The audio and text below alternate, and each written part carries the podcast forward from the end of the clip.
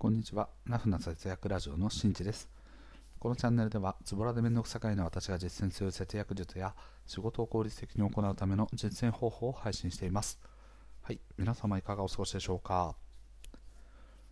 ということで、はい、ここ最近ね、運動不足になっている方、多くいらっしゃると思っております。それは在宅ワークが増えたなんてこともが大きく起因してたりとか、外出をね、ちょっと自粛しようという考えからそういった人たちが増えていると考えております。そこで今回はですねお話ししたいのは運動をするならスクワットがおすすめというお話をしていきたいと思います。この話は過去にもね話をしておりますが時間がないよ運動するための時間がないよとかと外に行くための洋服がないよとかそういったようにですね環境を作るっていうことに面倒くささを感じて運動を諦めちゃっている方いると思うんですがとそんな方に特にね今回紹介するスクワットというのがおすすめですよというお話をしていきたいと思います。本題の前にまずお知らせです。現在僕は文章で節約方法を紹介しています。ラフな節約ブログで検索していただくと具体的な節約方法に加えて節約におけるメリットやそれによって得られる効果などなど詳しく解説しておりますので、ぜひ節約に興味のある方、またはお金をもっと増やしたいよと思っている方はご覧になってみてください。はい、それでは早速本題ですね。スクワットがおすすめという話ですね。ね皆さんはね、一日の中でと運動と呼べるものをね、どれぐらいしていますか？僕はですね、全然していません。はい。従来はですね通勤という形で、えっと、取引先の、ね、オフィスの方まで赴いていたということで大体1日のこう歩数ですね。1日どれぐらい歩いているかっていうのを毎日毎日見てましたが大体ですね平均して1万4000歩くらいを歩いておりました。本当は、まあ、あの駅のね2駅手前ぐらいかなぐらいで降りて徒歩20分ぐらいかけてオフィスまで行くみたいな。でさすがに夏とかになると会社に着いた時にも汗だくになってしまうともうこうね変質者みたいになってくるのであのやってませんでしたが気温が普通な時、まあ、すなわち今の春とかね秋とかあとはま冬とかもやってましたね。体を温めるためにみたいな感じでやってたので大体1万4000歩でございました。で今現在どうなのかというと大体1日1000歩ぐらいですね。はい、家の中を歩いているのでもうちょっと行ってると思いますがとスマホでカウントされている歩数でいうと大体800歩から1000歩ぐらい。子供のお迎えとかが全てない時。またお昼ご飯とかも外に行かない時。は基本これぐらいなんですね。かなり少ない。ということで僕自身もですね筋トレを少しずつね始めました。これはもうどれぐらいだろうな。在宅ワーク始まってからぐらいなので約2年ぐらい前ですかね。1年半か2年ぐらい前から少しずつ筋力トレーニングをやっております。なので運動という運動は基本それぐらいなんですけど特にねダイエットをしたいよというふうにこの在宅ワークをしている中でどんどんどんどん太っちゃったからダイエットしたいんだよっていうふうに考えている方は特にスクワットおすすめです。でそれがなぜおすすめなのかについてお話ししていきたいと思います。スクワットってすごいいろんなやり方があるんですけど基本的なスクワットというのは大体ですね膝上にある筋肉、まあ、すなわちですね太ももの筋肉を使っていくんですね。ここの筋肉はどんどんどんどん鍛えられていくんですけど人間の体の中でですね筋肉が多いところのベスト3の中に入ってくるんですね。でその筋肉量が多い部分をトレーニングして強化していく。そして筋肉が増えていくとどうなるかというと基礎代謝が上がっていきます。基礎代謝というのは何かというと脂肪を燃焼したりとか自分が摂取したカロリー、まあ、すなわち熱量やエネルギーですよね。これらをですね燃やしていくための力っていう感じですかね。なので筋肉の多いところを重点的に強化していくと脂肪燃焼やエネルギーを効率的に燃やしていく体というのが少しずつ形成されていきます。なので筋力トレーニングをしている方っていうのが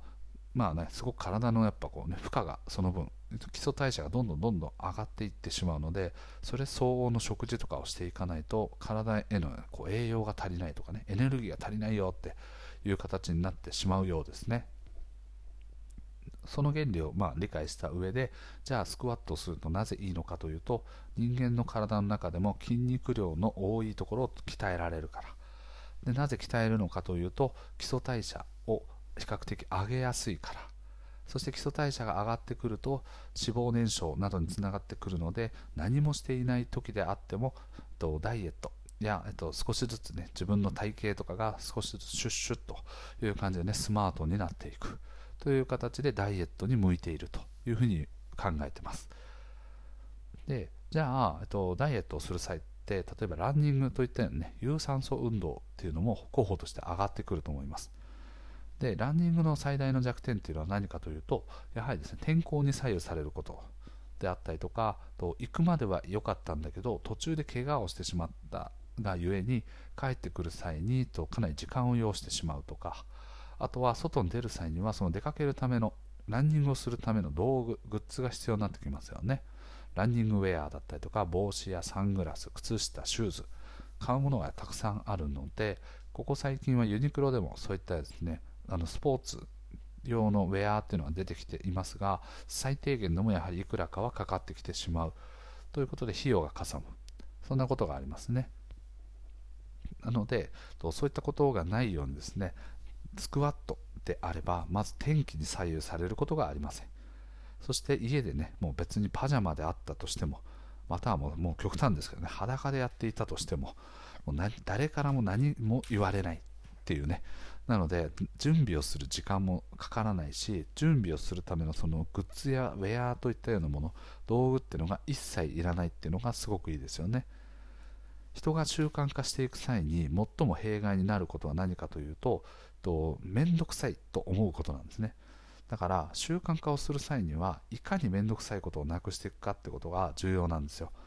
人がこう面倒くさいって思ってしまうともうすごくやりたいと思っていたとしてもその面倒くささが勝ってしまうと人っていうのは行動しないんですね。すごい極端ではありますけど北海道に行きたいとかっていうのを考えた時にじゃあもう今今すぐ行きたいって思った時にと行く行く人ももちろんいると思うんですけど大半の人は今からじゃあ空港まで行かないといけない。そして空港に行ってチケットとかをいろいろ予約したりとか取ったりとかしないといけない。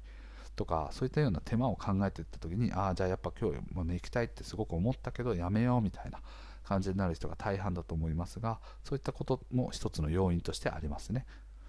で具体的な例としてですね面倒くさいのは勝るとっていう話で言うと前に僕が配信でお話してたんですけど自分のブログの成果をついついね細かく見ちゃう。Google Analytics っていうツールをですね、スマホの中のアプリを入れているので、ついつい1時間おきぐらいにね、こうどれぐらいの人が見たかなとかっていうのを見てたんですけど、そんなに気にしててもしょうがないし、時間がもったいないということでアプリを消しました。じゃあ、それで、その Google Analytics のデータを見るためにはどうしたらどうする必要があるかというと、ウェブサイトにアクセスをして、Google Analytics って検索してで、そこから Google のログインをして、で対象となるレポートの部分までポチポチポチポチって進んでいくって考えたときに、うわ、めんどくせえって思って、それから1ヶ月ぐらいかな、うん、普通にあのデータを見なくなりました。それぐらいですね、めんどくさいということが勝ると、今までやついついやってしまっていたことも含めた習慣というものをと、ね、あの止めてしまうっていうことになるんですね。なので、さっき言ったようにランニングとか屋外とかといったように外的要因によってとそれが実現できないっていうシーンがあるとと人っていうのはね継続できなくなってくるんですね。でこの外的要因に関してはもうねあの天候とかって自分で変えられないしだったら自分がと変えられる場所を変えましょうと。変えられる部分を変えていこうと。いうふうに考えていくとやはりどこでやるかどこでトレーニングをするかっていうのは変えられますよね。じゃあ家であれば自分が帰ってきて仕事から帰ってきて5分時間を取るとかそういったようにですね調整が効きやすい。なぜならばすぐにできるから。そして天候に左右されることなくいつでもできるから。ということでこういうスタンスでやっていくとやはりスクワットっていうのは家でできるしどんな格好でもできる。そして時間がないとかそういった方であっても短時間であったとしてもとかなりの、ね、成果があの見込まれるようなトレーニング方法なのでおすすめですよと。いうふうに今回お伝えしておきます、はい、具体的なやり方についてはですね本当どこを鍛えたいかっていうねあの目的であったりっていうのを自分の中で考えてどういうなぜそれをやるのかとかとどの部分を鍛えていきたいのかとかっていうのを考えてとその方法については調べてみるといいと思います。例えばねこうお尻をもうちょっとこうキュッと引き締めたいよだったりとかと足の足をもっとねこう太くしたいよだったり逆に足をもっと細くしたいよとかあとはこうお腹周りとかをシュッとしたいよとかさまざまな用途によってこのスクワットを実践する中でさまざまなこうニーズに叶えられるようなトレーニング方法がそれぞれ存在してますのでぜひご覧になってみてください。はい、ということでですね今回はのお話は以上となっております。僕自身もですねテレビを見ながらついついねこう椅子に座ってじーっと見たりとかしててもやっぱ時間ってもったいないじゃないですか。そんな時にこう空気椅子をするね、感覚でこう1分ぐらいですね空気椅子をしたまんま見るとか。これあれですねあの壁に背中をつけてではなくて僕の場合はですねこうバスケのディフェンスホームっていうのがあるんですけどそれがまさにですね中腰になったままずっとキープですね。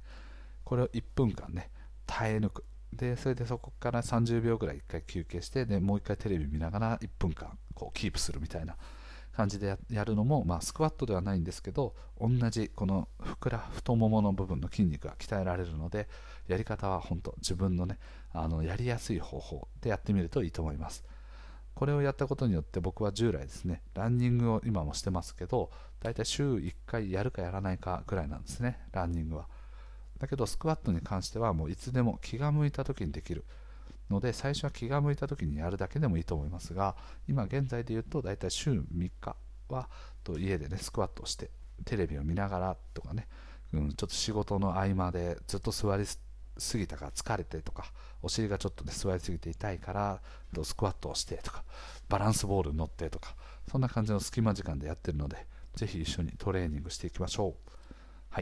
ということで今回の配信は以上です。最後まで聞いてくれてありがとう。また聞いてね。バイバイ。